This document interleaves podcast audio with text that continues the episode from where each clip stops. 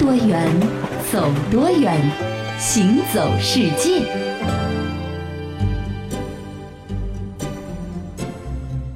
行走世界，大家好，我是一轮。各位好，我是贾云。哎呀，现在呢，我觉得我们行走世界基本上带大家全世界各地啊，有人居住的地方的这个大洲都去过了。对啊，接下来就该聊一聊那些没有人居住的人间净土了，是吧？我以为你还是说行走世界做不下去了呢那种感觉。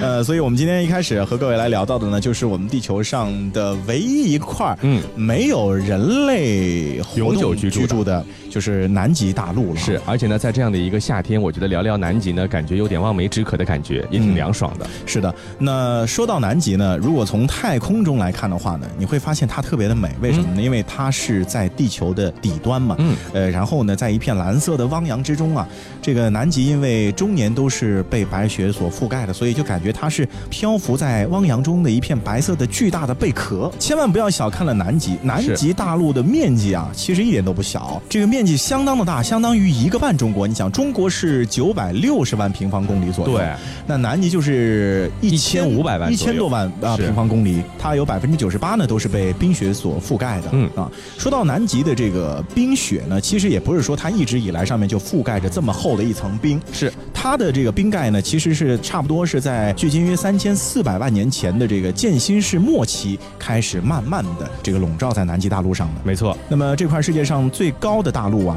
在这么多年里面啊是活生生的用冰给它。堆出来的，嗯，我们来看看南极大陆，它其实还有个特点啊，它的平均海拔呢达到了二千三百五十米。其实别看这个数字啊，你看咱们有珠穆朗玛峰啊，但是你要注意前面有两个字叫平均海拔。对，亚洲就算上青藏高原，平均海拔呢也只有九百五十米。嗯，那你可以想象啊，其中将近两千米呢都是冰盖的厚度，刨去这个冰盖呢，陆地的海拔呢其实只有四百十米。你可以想象一下啊，一个半中国这么大的土地，厚达两公里的冰盖重量盖住，让整个大陆。呢，其实都被这样的重量呢是压向地心了啊，就往下沉。哎，对，冰是很重的东西，对对对，两公里厚的冰，你想想看，可想而知了。这南极半岛的部分陆地呢，甚至已经被压进了海平面以下，变成了这个冰层之下的一个岛屿的感觉了。对，很多人都会觉得说，这个冰盖是不是封在那边就永远不动了呢？对啊，它是不是静止不动的呢？其实叫冻了啥国听啊，啥国听啊，硬是归硬了，但是一发是发动了啊，它是冻着。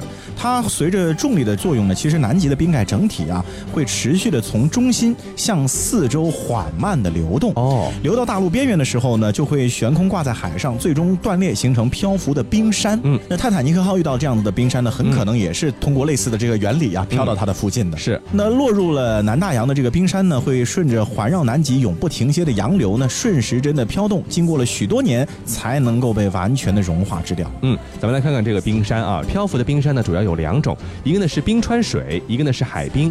冰川的冰呢，主要是大陆上。亿万年的降雪形成的雪花呢，落到了大陆上，在重力的作用下呢，就压缩压实了，最后呢，挤出所有的空气，就形成了纯净的冰块。因为它内部呢没有空气来反射光线，所以说这个冰川的冰的内部呢，有的时候们看照片就会发现是那种幽幽的蓝色，对，不是白色，就是很深邃、很吸引人的啊。没错，就感觉里面是充满着各种各样的内涵。是。那么与此同时呢，海冰就是冬季海水结冰形成的。嗯。那有的时候呢，它也会跟冰山混合冻住，因为海中呢是有藻类的生存的，所以说海冰冻住之后呢，看上去就不像冰川的冰那样的纯净。是。它并不是纯洁的白色或者是蓝。色，而看上去比较脏，甚至有的时候会发现有点带绿色啊。但是呢，因为反复的冻结和融化呢，反而啊让这个海冰形成了更加离奇的各种各样的这个形状古怪。没错，我们经常说这个冰山一角啊，如果你在水里看到冰山呢，那一般来说水上的部分确实只占它整体的十分之一，对，十分之九的体积呢都埋在这个水里了。嗯，海上的冰山呢是南极很多动物重要的栖息地，像这个海豹啊，还有企鹅啊，都会爬上冰山休息或者躲避。天敌，但是进化并没有教会他们人类的威胁。当人类，尤其是旅游者靠近的时候呢，他们一般都只会蠢萌的伸个懒腰，因为对他们来说，旅游者到那儿去呢，一般都不是出于捕猎的目的，所以说对他们来说好像不构成威胁。所以说他们对旅游者呢也没有太多的防备。企鹅至于南极呢，就如同南极的名片了。虽然说在这个南美洲的一些地方呢，也有一些南极没有的企鹅，但是大多数的企鹅还都是以南极为家的。大家好，我叫金土企鹅，我是南极半岛最常见的企鹅之一，是第三大的企鹅，仅次于帝企鹅和王企鹅。我就算吃的再多，也赶不上那两个大块头。如果要用一个字总结我，那就是萌。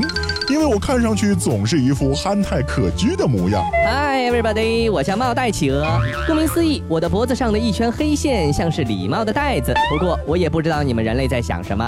有人觉得我这道黑线像是自带微笑，陶醉在某种诡异的幸福感里。有人居然把我说成是变态杀人狂，说我眼睛里透着渗人的光，真的没有好吗？呃，你们都说完了吧？该轮到我这只阿德利企鹅了。别看我其貌不扬，可我才是真正的南极土著。我们一般夏天来南极半岛繁殖，冬天就去更温暖的周边岛屿。哎呦呦，不跟你们多说了，大个子来了。刚才是谁在这里聒噪呢？要说企鹅，没见过我们俩，那你们真是白来南极了。我。帝企鹅，我黄企鹅，我们就是企鹅中的战斗机。跟前面那些企鹅相比，我简直就是企鹅界的颜值之王。在你们这些愚蠢的人类面前，我就像三体星来的高贵物种。好了，我们现在来到的这片岛屿呢，生活着大量的帝企鹅，它们是体型最大的企鹅，也是最漂亮的企鹅。接着我们来个比赛，看看谁先发现了它们。你听，愚蠢的人类来了，咱们赶紧把 pose 摆好，快快快，帮我看看，呃，我的毛整不整齐啊？好，来说完这个寒冷的南极呢，咱们来看看这个夏日炎炎的时候呢，我们经常会担心自己的身体是不是吃得消，哎，中暑就成了一个非常司空见惯的事儿了。对，尤其是最近啊，这个很多学校可能会一年一度的军训提上日程了。那么在军训当中呢，其实这个中暑也是很多学生想要避免的一个症状啊。对对对。那说到中暑这件事儿呢，我相信很多人或多或少都会遇见过啊，或者自己亲身体会过。很多人可能不知道的是，中暑啊，真不是一件非常简单的事情，它这个事儿是可大可小的。是。接下来我们要来跟各位说到的，就是史上最严重的一次中暑。这中暑的后果可是导致咱们中国的历史进程为之改变的。嗯，这个是在公元前二百十年的时候，当时啊，秦始皇呢乘坐他的这个豪华的车驾呢巡视六国故地，沿途呢他是为了寻求长生不死的仙药。根据司马迁的记载呢，说这个车队在回程经过平原津，也就是在今天山东平原县的这个时候呢，秦始皇是突然得病，然后很快就驾崩了。对，这个司马迁呢在《史记》当中。是并没有说秦始皇到底是死于什么病的啊，导致后人呢只能通过只言片语去加以揣测了。由此呢，在民间也产生了许多稀奇古怪的说法。是，比如说有说秦始皇是得肝病死的，有说得哮喘死的，有说得脑膜炎死的，什么软骨症、糖尿病啊、癫痫等等，哎，各种各样都有。能生的都生了。其实啊，我们要把他的这个情况呢放在当时的历史的条件下去看。对对对，秦始皇一生精力很旺盛，活到五十岁呢。其实虽然说五十岁对于我们现在人来说，这个年龄还属于中年人。对对。对，可是当时呢，其实已经算活得很长了。没错，古代平均寿命就二三十岁啊。嗯那加上呢，他文治武功呢，确实也很了得，所以也不像是一个会百病缠身的这种皇帝啊。对，是。他曾经和著名的这个史上刺客荆轲激烈搏斗，并且还砍断了荆轲的左腿。嗯，所以你可见他的这个身体素质是相当了得的。是。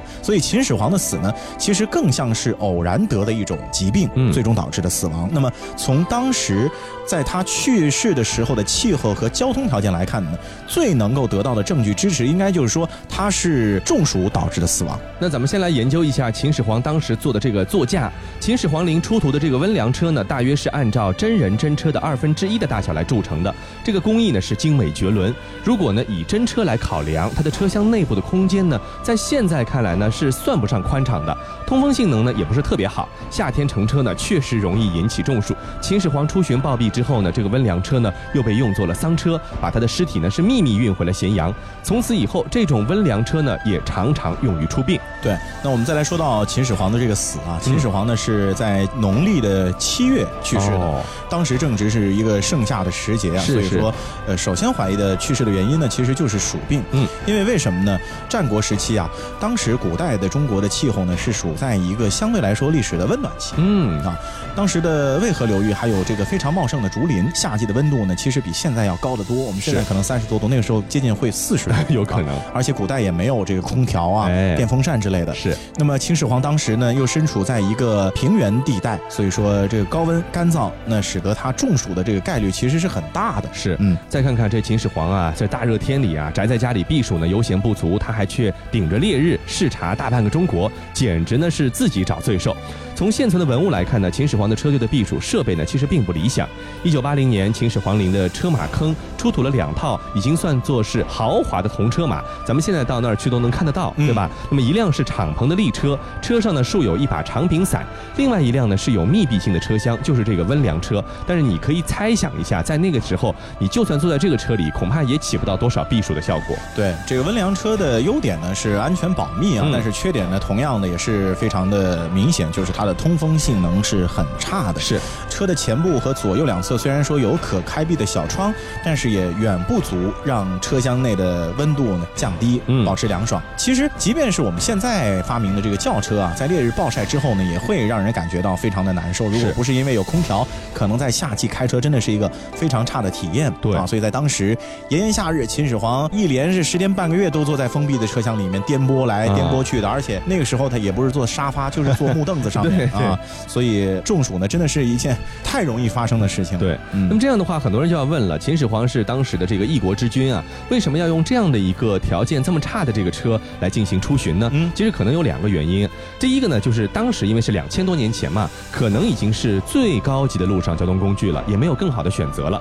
第二呢，秦始皇其实是遭遇过数次暗杀的，他疑心病呢很重，所以说他对自己的这个出行工具啊，可能安全性、保密性是大过他的舒适性的这样的一个考虑。所以说，为了寻求这样的一个安全感，他还是选择了这样的温凉车来进行出行的。是的，再说到秦始皇死后啊，因为考虑到各种各样的继承的问题，所以说他的这个死讯呢，其实属于密不发丧啊，一直很长一段时间里面，除了周边的一些亲信，是没有人知道秦始皇已经去世了。是，那因为当时的这个天气导致啊，秦始皇去世之后，他的尸体是很快就发臭。哎呀，是。那么怎么去掩盖这种湿气的这个味道、尸臭味呢？当时最高一级的宦官赵高就命人赶快啊，往这个车上啊堆这个烂鱼烂肉啊，就这样用鱼腥味呢去掩盖尸体的臭味。嗯，你看一代雄主，中国历史上的第一个皇帝，嗯，最后死的这个下场啊，可以说是如此的凄惨。呃，所以也说为什么他的这次中暑在史上的代价是最高昂的。是啊，对于今人来说呢，我们要正视中暑这件事儿，别把它认为是一个很普遍、很常见的疾病。如果遇到这个事情的时候，咱们还是一定要引起重视的。一开始。我只相信伟大的是感情，最后我无力的看清，强悍的是命运。你还是选择回去，怕。刺痛你的心，肯觉心。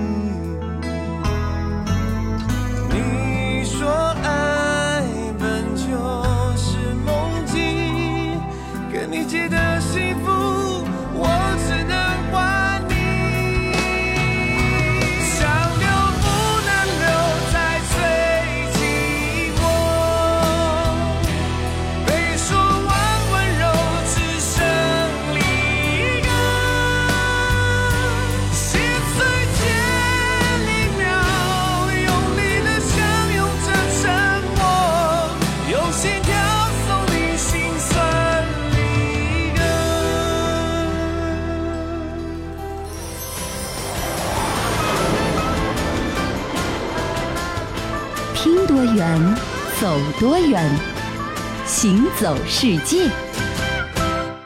欢迎继续回到行走世界。那我们在说完了秦始皇之后呢，关于中国古代啊，还有一部分的这个内容呢，可能我们涉及的并不是太多，就是关于这个皇帝的后宫。嗯啊，说到皇帝的这个后宫呢，我们平时在影视作品当中看的最多的，应该就是属于清朝的后宫了。是清朝的后宫戏有很多，我记得那个时候王刚、张铁林和这个张国立三个人，嗯，他们开玩笑说，这个张铁林演的皇帝呢，属于吃喝玩乐型的，嗯，因为他涉及到的皇帝的戏份，基本上都是以拍摄他的皇帝私生。生活为主的，是啊。然后可能这个张国立演的这个皇帝呢，就是属于比较正儿八经一点点的了啊，上朝的部分比较多一点。是说到这个皇帝的后宫啊，我们对于清朝的后宫呢，相对来说比较的熟悉。除了影视作品之外，还有一个原因呢，就是因为有很多的这个照片能够流传下来。但是有一个非常大的悖论，嗯就是影视作品里的后宫佳丽真的叫佳丽，哎可是那些照片啊，一个比一个难看。对，尤其是清朝末期啊，那个时候我们可以看到，比如说光绪皇帝的皇后也好啊，妃子也好，真的怎么讲呢？我就觉得他们好像没有一点点能够代表这个国家形象的地方，是吧？那为什么清朝皇帝的妃子长得就是好像没有想象中那么美丽，甚至感觉有些丑陋呢？嗯这个原因呢，其实还是和清朝独特的一个制度有关系。嗯，那就是八旗制度，对对吧？那其实呢，我们今天说的这个选美选美，以前皇帝选妃子还真不是首先看美的。嗯，咱们看了看这个八旗制度，宫廷选取御用的女性呢，并不以长相为主要标准。根据一六五三年顺治帝当时的谕旨啊，说这个皇后、妃子都应该是从满洲的官员、外蒙古的贝勒等高层人士的女儿中选拔产生。这八旗官员的女儿呢，只要年满十四到十六岁，都必须参加三年一度的选秀。在这种选拔体制之下呢，这妃子呢几乎只能从旗人中产生。社会上的女青年，就算再优秀、再美貌，进入后宫的道路呢，也基本是被堵死的。对，就是完全不可能的。是那么即便是在其中的这些人呢，他也不是说所有的人都有能够参加这个妃子选拔的资格的。嗯，比如说同为旗人，内务府的包衣三旗就和来自八旗的正身旗人地位是不一样的。嗯，后宫中地位比较高的皇后啊、贵妃以及嫔妃呢，几乎是都出身在于八旗的。嗯所以如果你不幸是内务府的包衣三旗的话呢，可能最多就是做个常在答应之类的 小角色。没错，那么在有资格生产后妃的这个八旗中呢，满人和其他族的后宫表现也有很大差异。清宫后妃中的这个清宫后妃表呢，有一个记载，说这个一百八十七名的清宫后妃中呢，有一百三十六人是满人，蒙古人呢有二十一人。你可见他的这个皇帝的择偶范围其实是很受限制的。对，而蒙古人啊，那二十多次之所以能够中选呢，嗯也不是因为说他的这个姿色有多美丽，是而是靠着清朝满蒙联姻的政治政策的影响。在努尔哈赤的时候啊，就为了联合蒙古的科尔沁和明朝争地盘，嗯扩大自己的势力，所以呢，那个时候就已经有了这个所谓满蒙联姻。是那么清朝入关前后呢，满蒙通婚就达到了一个历史上很高的高度。是，皇太极的五位皇后全部都是蒙古族，嗯其中十二名皇女呢，也全都下嫁给了当时的蒙古贵族。嗯，我们很熟知的康熙的祖母孝庄，哎，孝庄皇太后就是蒙古族。对博尔济吉特氏，对吧？那么这种特殊的民族分布啊，本身呢也就使得后宫的女性的这个容貌特征呢，和一般意义上的，比如说汉族女性呢就有区别了，因为不同民族之间长相其实还是有分别的啊。对对对，而即便啊，你通过了种族关啊，得以进入后宫的这个选拔程序，容貌呢，其实也不是中选的一个最主要的条件。嗯最重要的其实是门第，就是所谓的门当户对。是，你看，在这个后宫的选拔中啊，女青年们需要根据所在的旗色依次乘车入宫。那么车上呢会专门标示出他们的门第出身。那么进入皇宫之后呢，再分成五人一组，接受皇帝或者皇太后的选阅。被看中的呢就要留牌子，嗯这牌子上记录着呢参选女性的旗籍、家庭还有年龄，供这个选拔者呢来进行参考。对所以说这些原因呢，可能是他们入选的一个更重要的一个因素了。对了，那么在清朝统治者的选秀的标准当中啊，重中之重是什么呢？嗯是品德还有门第。嗯，品德和门第其实是一样重要的。在清代的皇后、嫔妃的册封的文中啊，嗯，淑德啊、端良啊、孝慈啊、世家门第呢，都是出现频率非常高的词汇。是。相比之下呢，容貌往往是最不主要的一个考量的标准了。没错。那那除此之外呢，历史上各个时代的审美标准呢，其实也是各有不同的。哎，先秦的时代呢，这男性对女性的要求呢是肌肤白皙、细腰若柳；这两汉的时代呢，红唇比较流行。唐代咱们都知道，希望女性呢胖一点，嗯对不对？女性穿衣服呢也更加开放一些。到中唐至宋元时期呢，这女性的审美呢逐渐转向了纤弱，缠足也开始普及。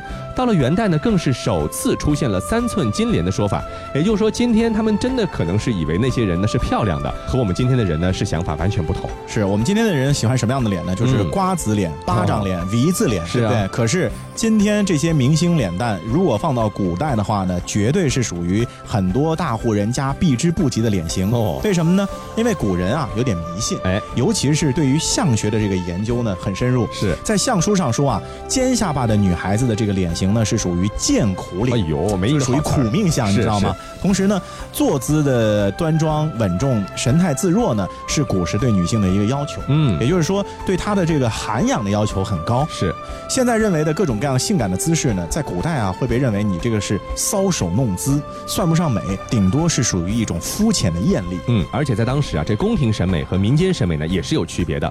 妃子相貌呢不一定要好看，但是出来的时候呢，你举止一定要端庄大方，符合这个富贵啊、吉利啊这样的一种外观的表现。嗯，尤其是对于更看重门第品德的清朝来说，更是如此。所以说，在那个时候，你很难看到那些后妃的这些画像啊、照片上出现这种小脸尖下巴，因为在那个时候是遭到嫌弃的。对，所以如果说真的让你没事摸了个电门，穿越到清朝当回皇帝，你也不见得能多快乐啊，因为后宫佳丽三千，全都不是你喜欢的那种脸型啊，其实也挺痛苦的，是吧？那说完了古代的选后妃的制度啊，你就会发现，其实不同的地区之间的人的这个差异，其实还真的很明显啊。对，青菜萝卜各有所爱。对，那个时候喜欢这样的，这个时候就喜欢那样的，包括人对口味上的要求也是如此。对，其实饮食男女嘛，饮食的口味呢，确实也有很大的区别。嗯，尤其是中国的南方和北方，好像感觉是差异最最明显的，嗯，最有对比性的。比如说，呃，有一种说法叫南甜北咸，就是普遍南方呢可能是甜，嗯，北方呢是咸。嗯，还有一种说法叫东酸西辣，是，就是东边吃东西呢喜欢加点酸的，西边吃东西呢更辣一点点。是。那么我们来看看这个以甜菜为特色的这江南地区，这江南菜到底有多甜？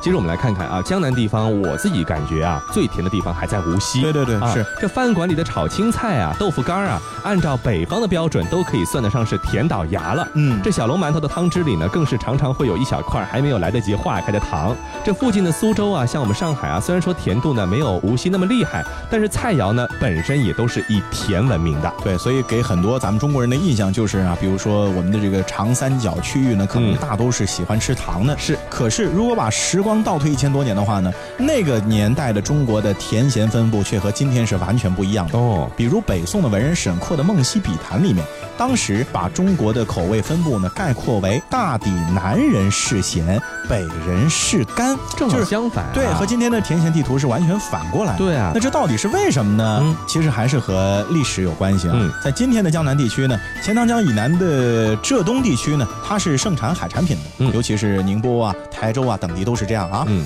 那么浙东地区和太湖平原呢，同是吴语区，多数的风俗习惯呢，其实很类似的。但是你就可以看到了，宁波人啊。他的嗜好就是各种咸鱼和虾酱，是，因为味道的奇咸啊，在太湖平原上是很难被别的地方的人给接受的。是，那位于钱塘江以南的这个绍兴呢，同样吃口很咸。你比如说扣肉，在苏锡常呢是最著名的甜味菜。嗯，但是如果你在绍兴的话呢，它就会加入梅干菜以后变成了一个咸味的食品。是，包括绍兴的这个臭豆腐干，其实也是咸的嘛。还有这个宁波的什么黄泥螺啊、咸蟹啊，都是以咸著名的。对，由此可见啊，其实沈括说的并没有错，在。在他生活那个时代呢，江南确实啊，有些地方呢是世贤的，甚至于这些世贤的风俗习惯一直保留到了今天。嗯，而当时中国的北方，那根据沈括的记载呢，是爱好蜜蟹、螃蟹这类，今天的人听起来都觉得喉咙发蒿的这个食物。没错，螃蟹蘸了蜜，螃蟹蘸了糖，这怎么吃法？是，这宋朝的文学作品中呢，其实也留了很多北方人喜欢吃甜食的证据。嗯，比如说开封的苏舜钦，他就是螃蟹的爱好者，就你刚才说的那个啊。哎，你看他还留了。下了一首诗，他怎么说？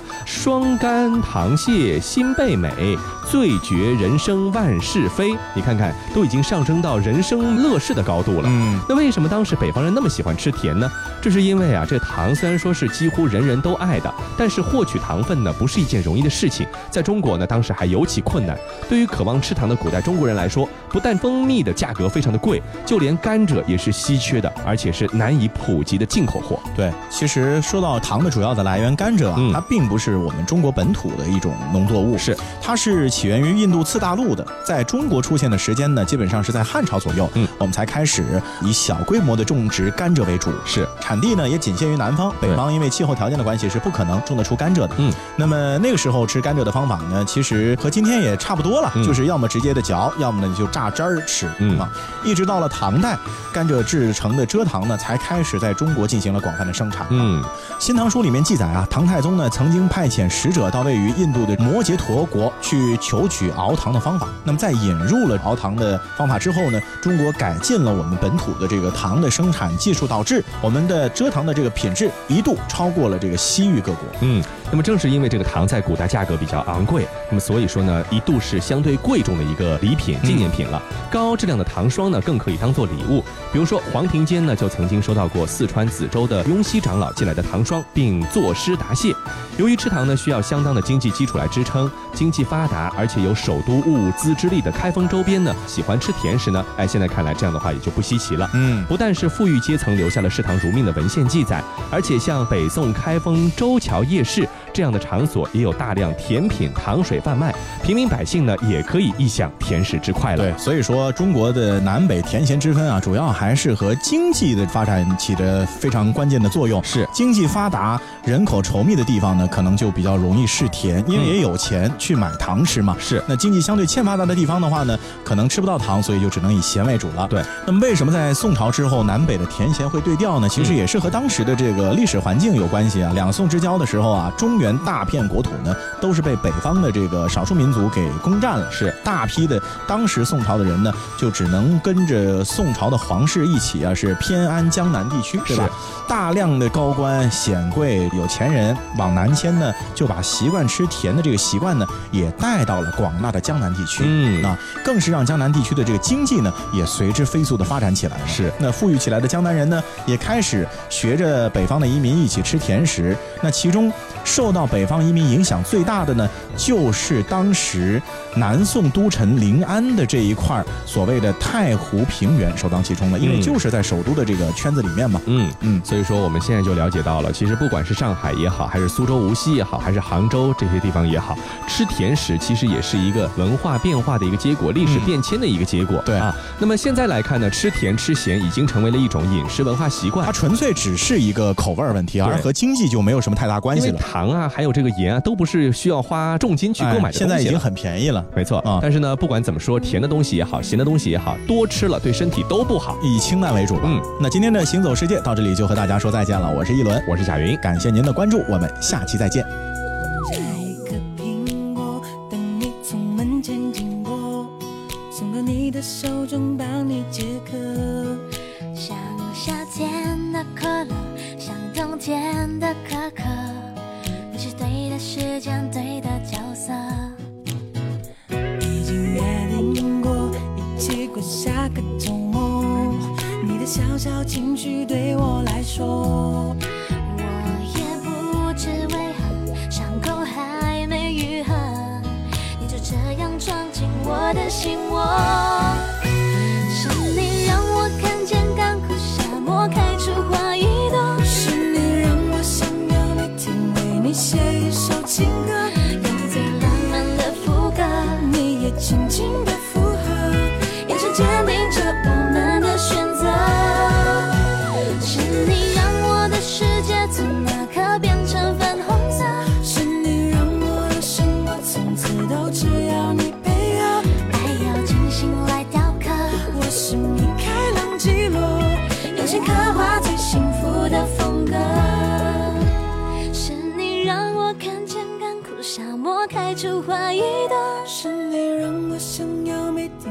写一首情歌，用最浪漫的副歌，你也轻轻的附和，眼神坚定